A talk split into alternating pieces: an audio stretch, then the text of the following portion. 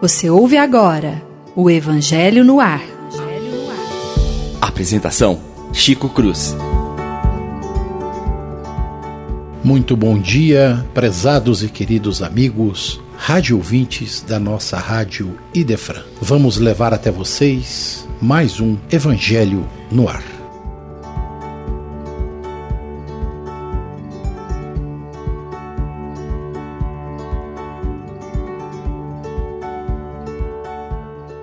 Nós vamos, a partir de hoje, ver o item 15, né? Da doutrina de Sócrates e Platão. Muito bom dia, Leon. Bom dia, William. Bom dia, Lívia. Alegria tê-los vocês aqui no nosso Evangelho no Ar. Bom dia, Chico. Bom dia, Lívia. Bom dia, William. Bom dia a todos os nossos rádio ouvintes. Bom dia a todos. Uma manhã muito frutífera para todos nós. Bom dia, Chico, Leon, William, João. Bom dia a todos os ouvintes. Bom dia a todos os ouvintes, bom dia Chico, bom dia Leon, bom dia Lívia, João, bom dia. E vamos começar, né? Você sabe que tá bonito esse bom dia aqui, né? Tô gostando desse bom dia, bom dia, bom dia. Ô, João, você não quer falar bom dia também pros rádio ouvintes? Eu vou deixar você aberto aí no microfone pra você falar bom dia também. Ô, João, acho que a partir do próximo programa a gente vai pôr o seu bom dia também, viu? Deixa gravado isso aí que a gente não esquecer. Só para lembrar, o, bom, o João é o que faz isso aqui acontecer, né? É, se não fosse o João, não teria programa. Prezados e queridos rádio ouvintes, Item de número 15, conforme a introdução do Evangelho segundo o Espiritismo, Sócrates nos diz: As mais belas preces e os mais belos sacrifícios agradam menos a divindade que uma alma virtuosa que se esforça por assemelhar-se a ela. Seria grave se os deuses tivessem mais respeito por nossas oferendas do que por nossa alma. Com esse recurso, os mais culpados poderiam torná-los favoráveis a si. Mas não, só os verdadeiramente justos e sábios, por suas palavras e por seus atos, quitam-se do que devem aos deuses e aos homens.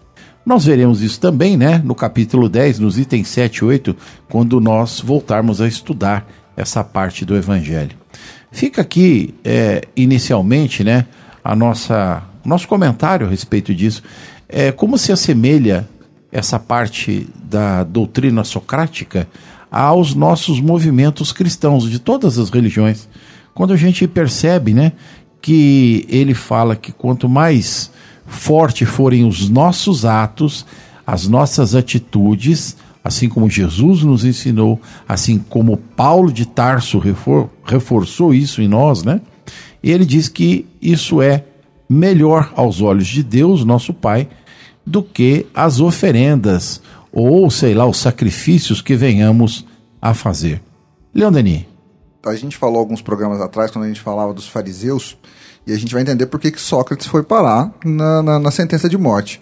Com certeza, quando ele exalta que a oração ela não deve ser uma oração é, rebuscada, que ela deve falar diretamente ao coração, Imagina os fariseus daquele tempo, quando a gente mencionou os fariseus, quando a gente falou disso nas notícias históricas, a gente lembra que eles usavam muito dessa verbe toda, né? Todo reverberado, todos os termos uh, posudos naquela época. Olha quem sou eu, olha os termos que eu uso, olha o que eu falo. Os escribas usavam esses termos, os fariseus usavam esses termos. E aí vamos, né, vamos colocar no tempo de Sócrates. Ele incomodava aquela comunidade dos letrados, daqueles que achavam que Sócrates, quando pregava uma oração humilde, uma entrega, aquilo estava muito mais próximo do povo do que próximo das lideranças da época. Então pode ter certeza que quando ele faz essa menção às orações, ele está justamente é, referendando, ele está exaltando a humildade. Parece até contraditório, né? Mas ele está exaltando que a pessoa haja de forma que se entregue verdadeiramente, né? Porque as orações, as falas públicas normalmente eram rebuscadas justamente com o intuito de diminuir o outro e não para enaltecer, não para vangloriar, não para honrar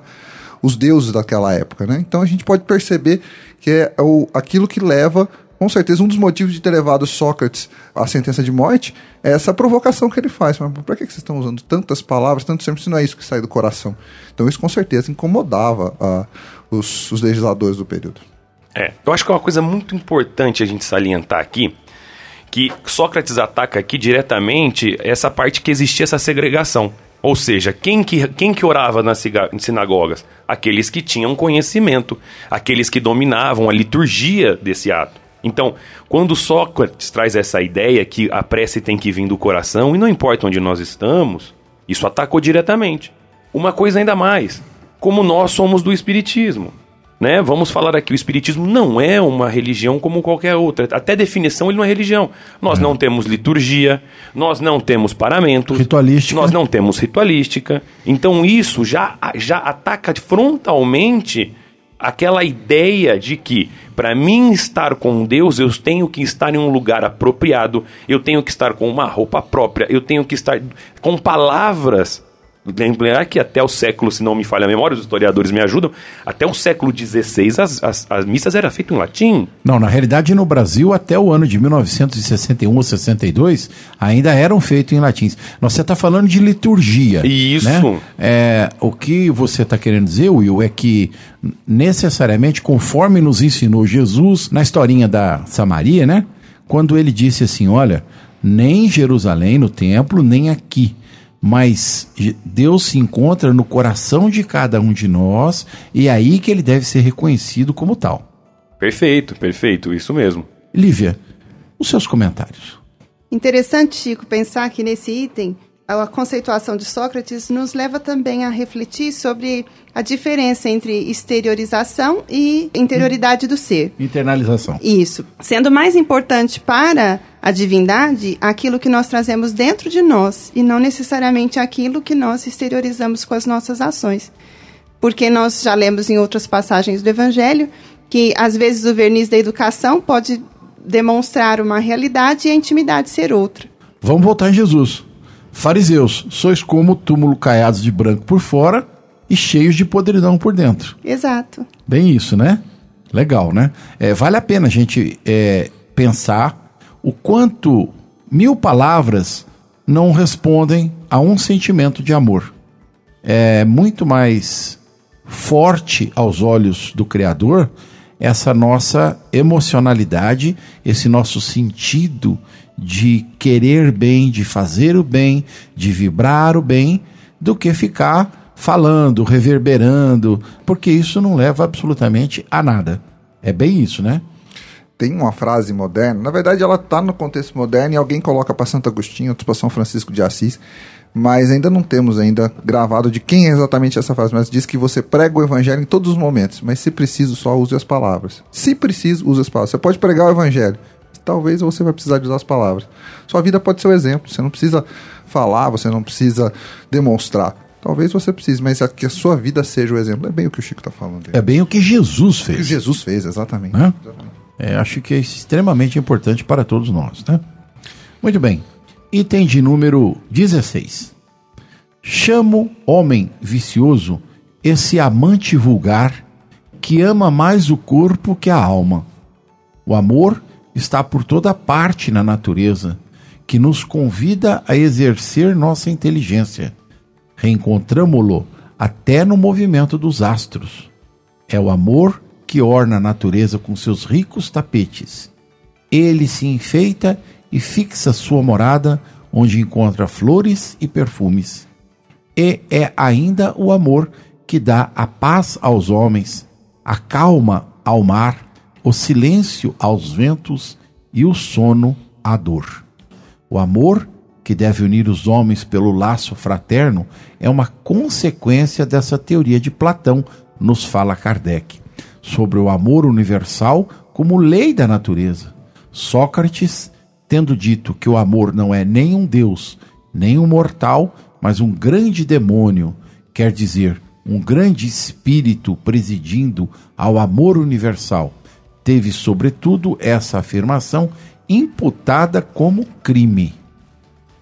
Doutor? É. Como é, é, é linda essa passagem, né? Se a gente pensar que isso foi, foi dito por Sócrates há 2.400 anos atrás, não é à toa que ele foi condenado à morte, né? Numa época onde nós não tínhamos essa ideia do amor fraternal que nós temos hoje. Até porque nós sabemos que a ideia e o resumo do amor veio, veio, veio com o Cristo, né? A ideia do Cristo é toda a ideia do amor para com o próximo. Até porque nessa época ainda nós tínhamos leis que eram, se nós pegarmos, avessa ao amor. É servidão, né? Existia Ser- servidão. exatamente, existia em- em- servidão. na Grécia antiga, ah, os homens podiam ser vendidos como escravos. E os escravos ditados não tinham almas, eles eram uma coisa, eram um objeto de acordo com a lei. Então, essa ideia do amor que Sócrates traz aqui como um grande espírito, na verdade, se a gente, como, como cristão, para, para analisar, toda essa verdade é o espírito do Cristo. Ele é todo o amor e a verdade. Ele é o caminho que nos leva até o Criador. Ele é, é, é as águas calmas no meio da turbulência de nossas vidas. Se a gente seguir o evangelho do amor do Cristo para com amar, amar ao próximo como a si mesmo e amar a todos como eu vos amei, nós encontraremos aqui há 2400 anos atrás o fundamento de todas as religiões que nós temos hoje. Importante também é pensar essa contextualização histórica que o William fez, que nos ajuda a entender que essa proposta do Cristo é um divisor de águas, ela modifica o- as ações é, que virão depois com uma consistência de fraternidade muito grande, uma proposta de fraternidade muito grande.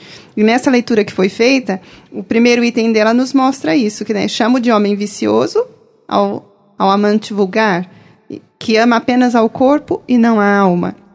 Então, o homem que se distancia dessa proposta de fraternidade, dessa proposta que nós poderíamos ler nessa chave de amor ao próximo, ele se torna um homem vicioso, entregue às suas tendências infelizes, egoísmo, é, avareza. O homem virtuoso é aquele que expande esses valores que estão dentro dele através de uma vivência de fraternidade. Muito importante a reflexão que foi feita até aqui pelos colegas. Tem uma reflexão também, eu tá, que me chamou a atenção, gostaria de trazer para vocês a baila aqui. Importante a gente lembrar, André Luiz, no livro Evolução em Dois Mundos, ele fala no amor como o hálito de Deus. É muito bacana quando ele fala aqui que é o amor que dá paz aos homens, dá calma ao mar, silêncio aos ventos, dá sono à dor. Então, quando ele fala aqui do mar, do universo, a gente vai ver que a energia do amor, esse o hálito divino, é o que faz as coisas entrarem no equilíbrio dentro desse nosso universo. É muito o que Sócrates fala, depois, mais de dois mil anos depois, 2.500 anos depois, na psicografia de Chico Xavier, vem como o hálito de Deus. Esse equilíbrio dos mares é o que faz o vento ventar como ele está aqui, silêncio dos ventos, o sono da dor. É fantástico essa menção aqui. É, É, eu, eu, eu queria fazer um. aproveitar essa deixa aí de vocês dois, né? É fazer uma lembrança aqui a respeito dessa situação. Quando Jesus fala do amor, ele resume nesta palavra todas as atitudes virtuosas do espírito, do ser humano. Então, é muito parecido, né, tirando as devidas proporções, com a fala do Sócrates sobre virtude, sobre o homem virtuoso, que é aquele que traz para a sua existência, conforme Sócrates coloca, todos os benefícios, todos os, os, os bens, né, que poderiam ser amealhados pela alma. E Jesus faz a mesma coisa quando ele resume todas as virtudes: bondade, temperança, misericórdia, eh, beneficência, fraternidade, solidariedade, numa única palavra: o amor. Eu acho que Jesus resume tudo aquilo que um homem de bem, conforme está no Evangelho, lá na frente, né? Kardec fala assim: olha, o homem de bem tem essas virtudes, ou essas virtudes são parelhas ao homem de bem. Jesus resume tudo na palavra amor. Resume tudo quando ele diz ama o próximo como a si mesmo. Então, a, a visão do Sócrates, 400 e tantos anos antes de Jesus, é, começa a aclarar para as sociedades em geral aquilo né, que Jesus traria e solidificaria com o seu exemplo, com as suas palavras, com as suas atitudes. Eu acho que fica muito próximo da nossa situação cristã e da doutrina. Né? A doutrina nos é, aflora a ideia é, de que somos seres eternos, somos espíritos no processo evolutivo, que o amor deve ser a tônica de nossas almas, que nós devemos nos espelhar no Cristo e fazer o possível dentro das nossas condições evolutivas para nos adequarmos a esta visão do Cristo. Né? Eu acho que é bem por aí. O que, é que vocês acham? Algum, algum comentário mais? Eu, é perfeito, eu, eu acho que é- essa é a ideia. É, eu gosto muito de um livro que eu preciso até reler, que faz tempo que eu li, mas deixa claro o amor, a, a, a sincronia do universal com o amor, que eu acho que todos vocês já leram, que é Caminho, Verdade e Vida, que é um livro maravilhoso para quem quiser ler também.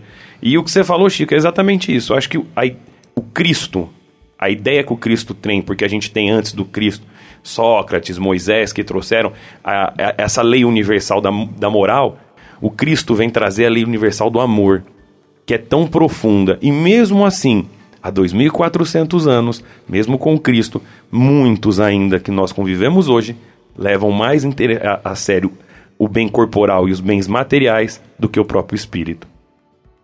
Muito bem. Item de número 17. Disse-nos Sócrates: Não se pode ensinar a virtude, ela vem por dom de Deus àqueles que a possuem. Os espíritos comentam: Esse é mais ou menos, essa, né? É mais ou menos a doutrina cristã sobre a graça. Mas, se a virtude é um dom de Deus, um favor, pode-se perguntar por que não é concedida a todos. Por outro lado, se é um dom, não há mérito para aquele que a possui. O Espiritismo é mais explícito.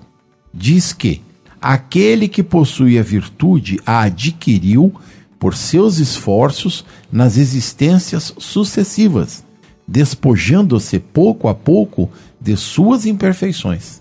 A graça é a força com a qual Deus favorece todo homem de boa vontade para se despojar do mal e fazer o bem. Que impressionante!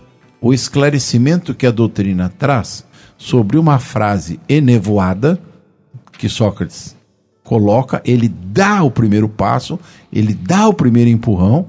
Jesus vem e nos mostra que existe o dom, existe a graça, mas também não aclara o processo. Mas a doutrina espírita é peremptória na sua fala, né? Os espíritos dizem, olha, a graça é força, né? É conquista, é o espírito no processo evolutivo. Nós estamos caminhando, então o dom aparece na medida que eu o conquisto no bem, na moral, na ética, no amor. Esse critério do esforço próprio é fundamental para qualquer conquista que o indivíduo venha fazer na vida. E lá atrás já aparecia esboçado, e Allan Kardec, com essa lucidez, explicita para cada um de nós é, o quanto nós podemos alcançar a cada esforço feito. E o interessante é que ele coloca uma questão que são esforços feitos gradativamente, passo a passo. Então, não são conquistas que vão ser feitas da noite para o dia, mas elas são feitas a cada dia um pouco. É interessante porque o codificador traz essa, essa, essa explicação que o Espiritismo vai minuciar essa força. E aí, depois da codificação, a gente tem aí vários autores, Camille Flammarion e Leon Denis, que é um dos que a gente mais cita, e ele tem uma obra que é o, o problema do ser, do destino da dor. A última parte ele vai falar exclusivamente da vontade ele vai fazer um tratado praticamente é verdade, sobre a vontade. É, é verdade, é, bem lembrado, Leon. É, é um tra... Você que é sócio do cara, né? eu não, eu que não nasci com o nome, eu nasci com a responsabilidade. é verdade. Né? Porque, né, carregando esse nome, eu não posso bater o carro. Imagina, o Leon Denis bateu o carro. Pô, olha o Leon Denis que tá fazendo. Então, assim, com essa responsabilidade, o, eu tenho o carinho de lembrar que ele faz um tratado sobre a vontade no problema do ser do destino da dor. Na terceira parte, ele fala exclusivamente da vontade. Se você lê aquele texto, a gente pode jogar em qualquer obra básica, a gente pode jogar em qualquer momento que você vai entender, mas eu acho interessante, eu gosto de usar, eu gosto de, de tratar desse assunto da vontade, nas questões rotineiras, nas questões corriqueiras. Quando eu for no, no, no dia a dia, onde a gente vai escolher uma equipe para trabalhar junto, onde a gente vai escolher um próximo objetivo, quem tem a verdadeira vontade? E é a verdadeira vontade que vai determinar como chegar na virtude, é o que ele está dizendo aqui. É aquela vontade sincera, aquela entrega que vai permitir que as virtudes sejam adquiridas. Né? Então, a gente vê, né? Então, vamos trazer, já que a gente está sempre fazendo esse tratado de das evoluções, a gente vai falar de Sócrates, de Jesus, e, Jesus, e aí Kardec vai explicar a ideia da virtude aqui, e aí Leon Denis vai falar extensamente sobre a vontade, a importância da vontade para adquirir essas virtudes, o que dá uma sensação consoladora, que todo mundo pode chegar até lá. Basta, de fato, demonstrar a vontade na sua essência. Perfeito, eu estou muito feliz de estar aqui. Bem, Vamos só, só um pequeno comentário aqui, porque já falaram tudo, né? Mas vou fazer um pequeno comentário. Quando nós é, estudamos essa, esse, essa ideia de Sócrates, que a virtude não podia ser ensinada, nós temos que lembrar que está falando da época dele, 2.400 anos atrás. E aí o mais bonito Leão, que vocês acabaram de falar, aquilo era a raiz desse cristianismo. Hoje, quando o Leão, de, Leão Denis traz o problema do ser destino da dor, um livro que eu adoro, ele já é o fruto daquela raiz. E agora nós sabemos, pelos frutos que o Espiritismo nos trouxe, que nós também um dia nos elevaremos até espíritos perfeitos. E aqui essa parte é muito interessante quando ele fala dos homens virtuosos no Espiritismo, nós sabemos que é sim. Por isso que eu, até uma vez eu conversei com o Chico, uma vez eu emprestei o livro dos Espíritos para um grande amigo meu que já não está mais na carne, e ele me disse, me devolveu o livro, falou que é muito complicado, porque quem ele tem que mudar é ele. Então, essa é a questão do homem virtuoso daquela época, que para eles já vinha o homem virtuoso pronto, já era uma dádiva de Deus. Nós sabemos que não. Ao contrário disso, é um degrau de cada vez, que cada um de nós vamos nos tornar homens perfeitos um dia espíritos angelitude. Sabemos que hoje os próprios anjos que ajudam nosso Mestre Jesus no governo da terra também já foram como nós, tiveram seus erros e suas imperfeições. Só queria complementar que é muito interessante o raciocínio que tem sido feito até aqui, mas me lembrou muito, à medida que cada colega falava, aquele conceito do Cristo, né? Faça ao outro que você gostaria de receber. É um caminho de conquista para a virtude porque é um critério de segurança para nós. Ninguém em sã consciência quer receber o pior. Se nós queremos receber o melhor e ele nos propõe que façamos ao outro que gostaríamos de receber, é, isso é inerente à ação do bem. Né? Nós vamos estar sempre fazendo a nossa melhor parte. É, é a chave. É a chave que abre o caminho. É a chave que abre a porta. Fazer o bem ao próximo. Por isso que quando Jesus traz o evangelho do amor, ele judiciosamente a, a, o segundo mandamento, amar ao próximo como a ti mesmo, ele abraça todos os dez mandamentos. É verdade, é verdade. Porque quando eu amar ao próximo, eu jamais vou querer mal para ele. Exatamente. É, é bem aí mesmo. Item de número 18. É uma disposição natural de cada um de nós percebermos muito menos nossos defeitos do que os alheios, nos ensina Sócrates. E os espíritos comentam: o Evangelho diz: Vedes a palha no olho do vosso vizinho, mas não vedes a trave que está no vosso. É impressionante como as lições são parecidas, com 400 anos de diferença, fala diferente um de outro, mas o sentido, o direcionamento, a raiz do processo é a mesma. Perfeito, né? E é, é, aquela parte que toca a gente, porque eu, como advogado, eu vejo que não existe ninguém culpado nas penitenciárias. Só existe inocente. É difícil você ver alguém que fala, não, eu errei, eu cometi um erro. Nós mesmos, nós somos os maiores advogados de nós mesmos. Eu acho que os irmãos aqui que trabalham é, dentro da doutrina espírita, e, e, a gente sabe que os trabalhos de obsessão, como as histórias que são contadas nos livros mesmos que nós temos, judiciosamente falando, é, como cada um defende o seu erro, como cada um julga o seu erro menor do que o menor do próximo. Menor que o outro. Nosso pensamento é menor do que o outro. Menor do que o do próximo. E nós também fazemos isso. Nós temos o princípio de defender o nosso erro olhar para o próximo e ver o erro do próximo e não ver o nosso.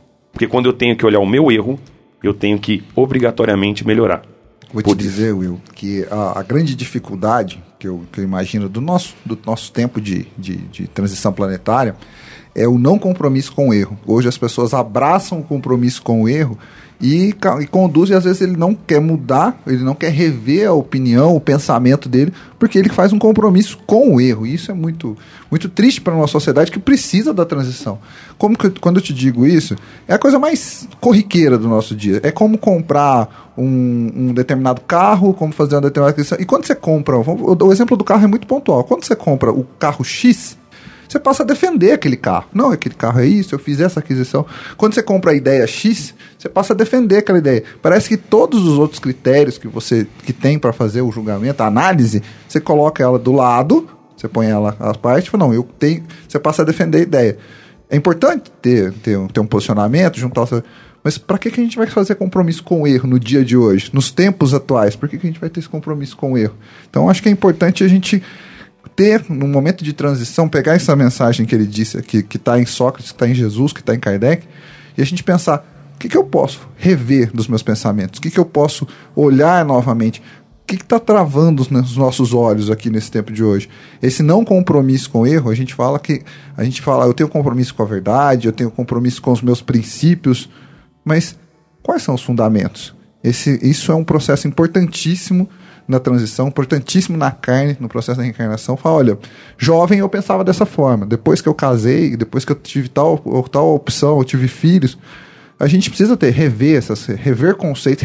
Na verdade, existe um termo muito comum, a gente usa às vezes até na, na rotina do trabalho, que é ressignificar as coisas. Qual que é o significado do trabalho? Qual que é o significado de. E isso pode ser feito em qualquer ambiente. Né? O cara pode. Eu trabalho num ambiente absolutamente capitalista, numa instituição financeira. E eu não posso ver a caridade dentro daquela instituição financeira? Eu não posso ressignificar? Olha, o que eu faço aqui, quando eu faço essa intermediação, quando eu faço crédito ou outra operação, será que eu estou fazendo bem? Posso fazer caridade nisso aqui? Eu posso, eu posso ressignificar. Essa ressignificação é mudar os compromissos que a gente tem. A gente se, se assume um compromisso com o erro e vai com ele e fala, não, eu vou fazer dessa forma, é o que dá certo. Ressignificando, acho que é mais fácil para a gente poder enxergar esses, essas traves que são os nossos olhos. Queria pegar a deixa do que foi dito aqui para lembrar que quando eu leio esse item, ele, para mim, é um retrato, uma percepção de um momento evolutivo da humanidade. No momento do passado até o presente, predominava essa postura de orgulho que enseguece o indivíduo, fazendo com que ele veja virtudes que às vezes não possui em si mesmo e veja defeitos que às vezes o outro nem tem, mas ele, no seu entender, vê. Então, essa percepção de um momento da humanidade nos remete ao que Leão disse agora. É uma sociedade em trânsito, é um indivíduo em mudança e que pode e deve procurar superar essas amarras com novos compromissos existenciais, compromissos que possam nos levar a desenvolver valores que até aqui ficaram adormecidos é. ou negligenciados. Tanto é que nós estamos numa época onde ser honesto é qualidade, o que devia ser obrigação. Né? Exatamente, porque nós vemos o cisco no olho do próximo e não vemos a, a trave no nosso, né? Acho que não cabe mais nenhum comentário depois de tudo que foi dito. Item 19. Se os médicos fracassam na maior parte das doenças, é que eles tratam o corpo sem a alma e que o todo, não estando em bom estado, é impossível que a parte esteja bem. Visão socrática, hein?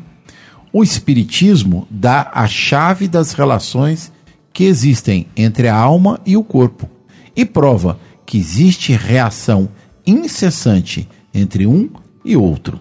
Ele abre assim um novo caminho à ciência mostrando-lhe a verdadeira causa de certas afecções, dá-lhe os meios de combatê-las. Quando a ciência levar em conta, em sua organização, a ação do elemento espiritual, fracassará menos.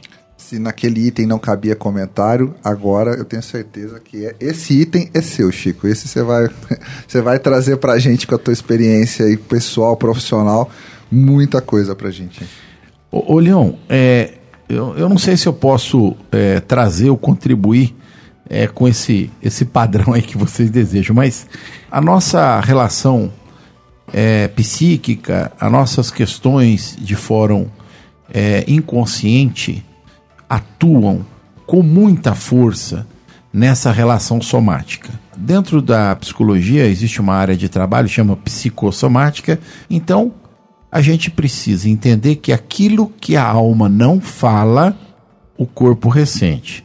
Aquilo que a gente não consegue perceber, expandir, cultuar, trabalhar no processo do crescimento da alma, com toda certeza vai reverberar no corpo material, na área somática. Então, a fala do Sócrates nos mostra clarificado o seguinte: não existe é só matéria. Né? Isso aí é um conjunto que funciona. Muitas doenças que vêm para o corpo material são da alma. É questão de orgulho, é questão de vaidade, é questão de é, raiva, de ódio, de não saber controlar determinadas situações no nosso campo afetivo, e isso acaba vindo de encontro à nossa, ao nosso corpo, às questões corporais. Precisamos entender sempre, nós, principalmente nós espíritas, que a relação magnética com a relação vibracional, as nossas orações são escudos protetores do nosso campo espiritual e também do nosso campo material.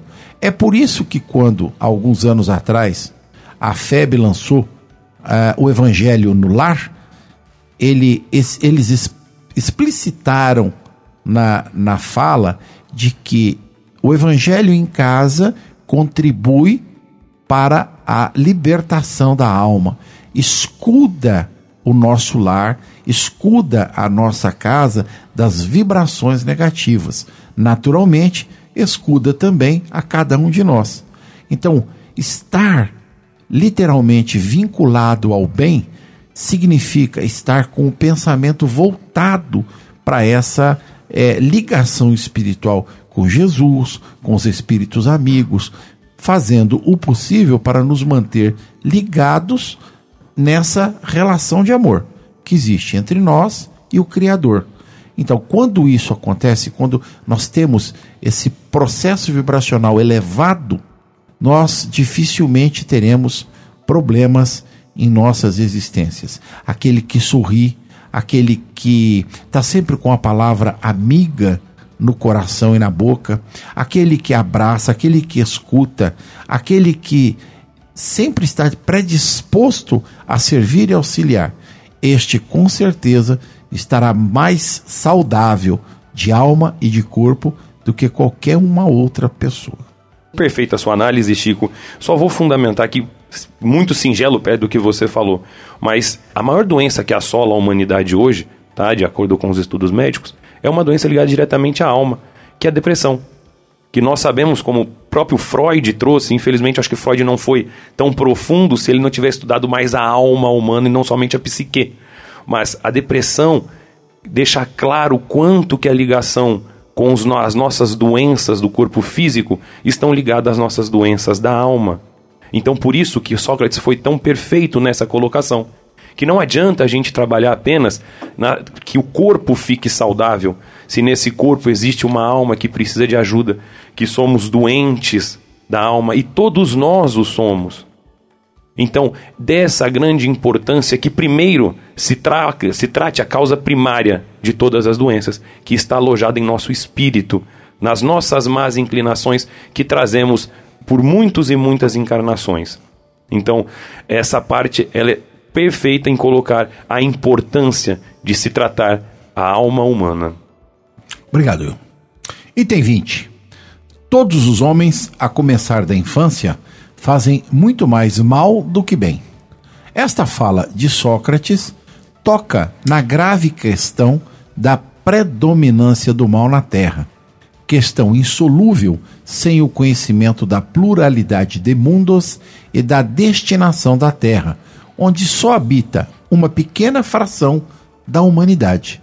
Só o Espiritismo dá solução a essa questão que é desenvolvida a seguir nos capítulos 2, 3 e 5 do nosso Evangelho. O que Sócrates está trazendo aqui para a realidade que a gente que ele tem naquele momento, há 400 anos antes de Cristo, é que os homens fazem mais o mal do que o bem. Se a gente pegar a sutileza, ele não está dizendo que existem seres essencialmente maus. Isso é importante os seres são criados simples ignorantes, ele não tinha essa concepção, mas ele não diz que não existe gente essencialmente mal. Ele pode trabalhar no mal, ele pratica o mal, mas não existem seres que são essencialmente maus, e aí a doutrina espírita vai explicar isso. O Criador, Jesus também vai mencionar isso, que o mal pode até preponderar no momento que nós estamos vivendo na Terra. Mas a gente sabe que não, ninguém nasce mal, ninguém é essencialmente mal. E eu acho que isso que Sócrates quis dizer quando praticam o mal, talvez em um volume maior, mas não quer dizer que é essencialmente mal.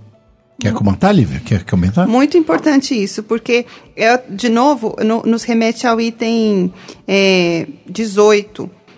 A posição espiritual da humanidade. Na posição evolutiva da humanidade, do momento de Sócrates por um período, predominava essa atitude que nos dava a impressão de que o mal era da essência do indivíduo. Mas à medida que o ser evolui e progride, ele vai adotar outras condutas, outros compromissos existenciais, como já foi dito, e esse cenário social começa a ser modificado. Vai apresentando muito mais ações no bem do que no mal, nos dando uma compreensão mais dilatada de que o homem avança para novos planos, novas atitudes, novas posturas. Movimento evolutivo de cada um de nós. Item de número 21. Há sabedoria em não pensares que sabe o que não sabes? Isso vai endereçado às pessoas que fazem críticas àquilo sobre o que muitas vezes nada sabem. Platão completa este pensamento de Sócrates dizendo: tentemos torná-las, primeiramente, e se é possível, mais honestas em palavras. Caso contrário, não nos cuidemos com elas e não procuremos senão a verdade. Esforcemo-nos em nos instruir, mas não nos injuriemos. É assim que devem agir os espíritas em relação aos seus contraditores de boa ou má fé. Se Platão revivesse hoje, encontraria as coisas mais ou menos como em seu tempo e poderia empregar a mesma linguagem. Sócrates, assim como seu discípulo Platão, também encontrariam pessoas para zombar de suas crenças nos espíritos e tratá-lo como louco. É por ter professado estes princípios que Sócrates foi primeiro taxado de ridículo, depois acusado de impiedade, condenado a beber cicuta. Tanto é certo que as grandes verdades novas, levantando contra si os interesses e os preconceitos que ferem, não podem estabelecer-se sem luta e sem fazer mártires. Esse item poderia ser lido, em outras palavras, da seguinte maneira: o homem sábio é, é, aquele que reconhece as conquistas que já fez e o conhecimento que ele possui, como reconhece as que ainda não fez e o conhecimento que ainda lhe falta, acerca de um assunto. Partindo daí, então, o fato de que o homem sabe, para se manifestar sobre uma questão, primeiro ele vai fazer o percurso de se inteirar sobre ela. O que não se verifica naquelas posições das pessoas que se arrogam um conhecimento nesse ou naquele sentido, mas vão falar sem fundamento nenhum sobre uma questão. Os que combatem de forma precipitada, os que atacam essa ou aquela causa sem entender os fundamentos da questão, cometem graves erros. Assim foi no passado com Sócrates, assim foi no período do Cristo, assim foi com Kardec, com as grandes lideranças que às vezes vêm propor é, impulsos para a humanidade. A proposta que eles trazem são propostas renovadoras no pensamento, para depois inovar a postura. Por isso, à primeira vista, elas encontram barreiras na posição do outro. Então, a atitude de sabedoria é aquela falar com conhecimento de causa, para falar bem e com fundamentação. Interessante é que a gente pode fazer aqui um pequeno e leve é, parâmetro. Em, na época de Sócrates, haviam os filósofos sofistas. Na época de Jesus, os fariseus. E agora, recentemente, na época de Kardec, nós encontramos todos os tipos de pessoas que fizeram tudo quanto foi comentário negativo da doutrina espírita, sem ao menos se aprofundarem no seu conhecimento. Então, isso com certeza é, coloca né, todas essas doutrinas, vamos chamar assim, dentro desta concepção que nós temos aqui. São os pseudo-sábios, né? São aqueles que acham que sabem tudo, na realidade não se aprofundam em nada e o conhecimento é superficial. Mas eles se arrogam o direito, são extremamente arrogantes, se arrogam o direito de fazer comentários maldosos, de é, achar mil quirelas na doutrina sem ter nenhum conhecimento básico do mesmo. A gente pode ver que Sócrates dá receita. Ele, quando ele fala da maiêutica, ele fala que você precisa mostrar a ignorância. É assim, eu, eu não sei do que você está me falando. Espera que, que ele traga, o pseudo-sábio traga a informação dele. E esse, esse comportamento é muito virtuoso para o momento, para tudo que a gente possa imaginar, qualquer momento da humanidade, mas muito peculiar nesse momento. Você ouvir, Você deixar com que o sábio, o pseudo-sábio, fale, expresse, esvazie.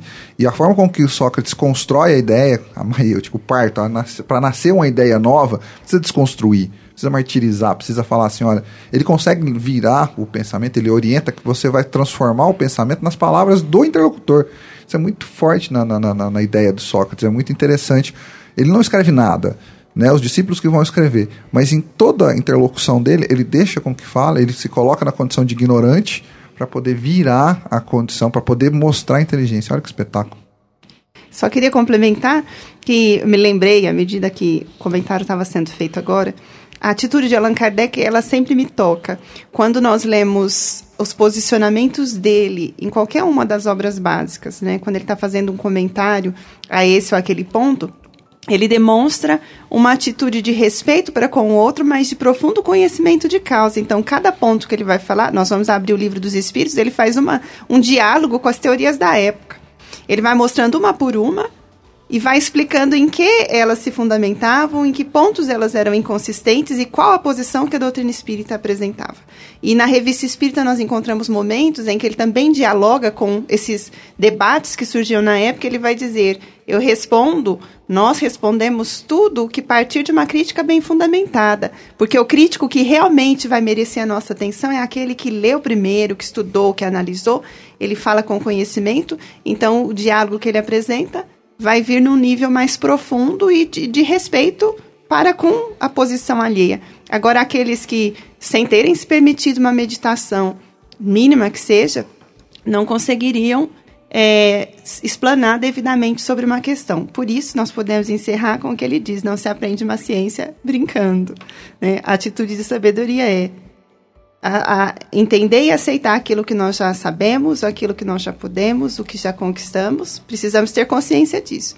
Como também, na mesma medida, ter consciência de que tem coisas que nós ainda não sabemos, mas podemos saber, que não conquistamos, mas podemos conquistar, e seguir nessa posição de naturalidade. E pra, apenas para finalizar, só para que nós também não caímos nesse, nesse erro dos pseudo-sábios, também nós não julgamos, vamos é, sempre usar o ensinamento do Cristo, né?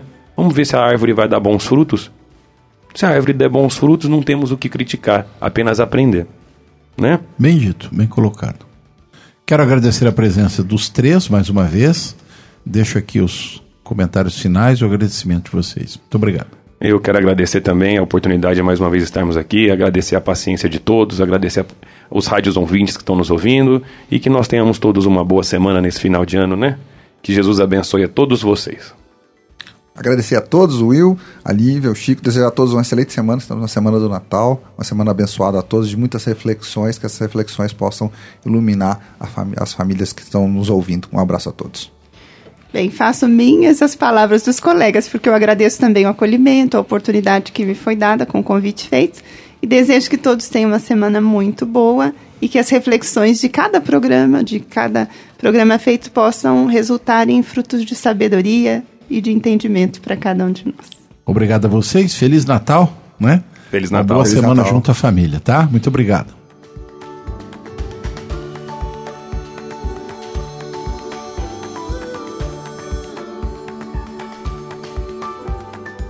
Extremamente agradecidos a Jesus pela oportunidade, extremamente agradecidos aos rádio ouvintes que nos prestam o preito de sua atenção deixamos aqui o nosso bom dia, desejando uma excelente semana a todos os amigos. Com as bênçãos de Jesus, o nosso abraço.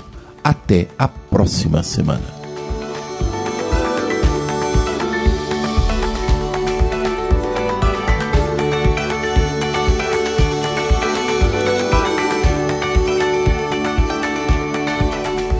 A Rádio Idefran apresentou o Evangelho no Ar. O Evangelho no Ar.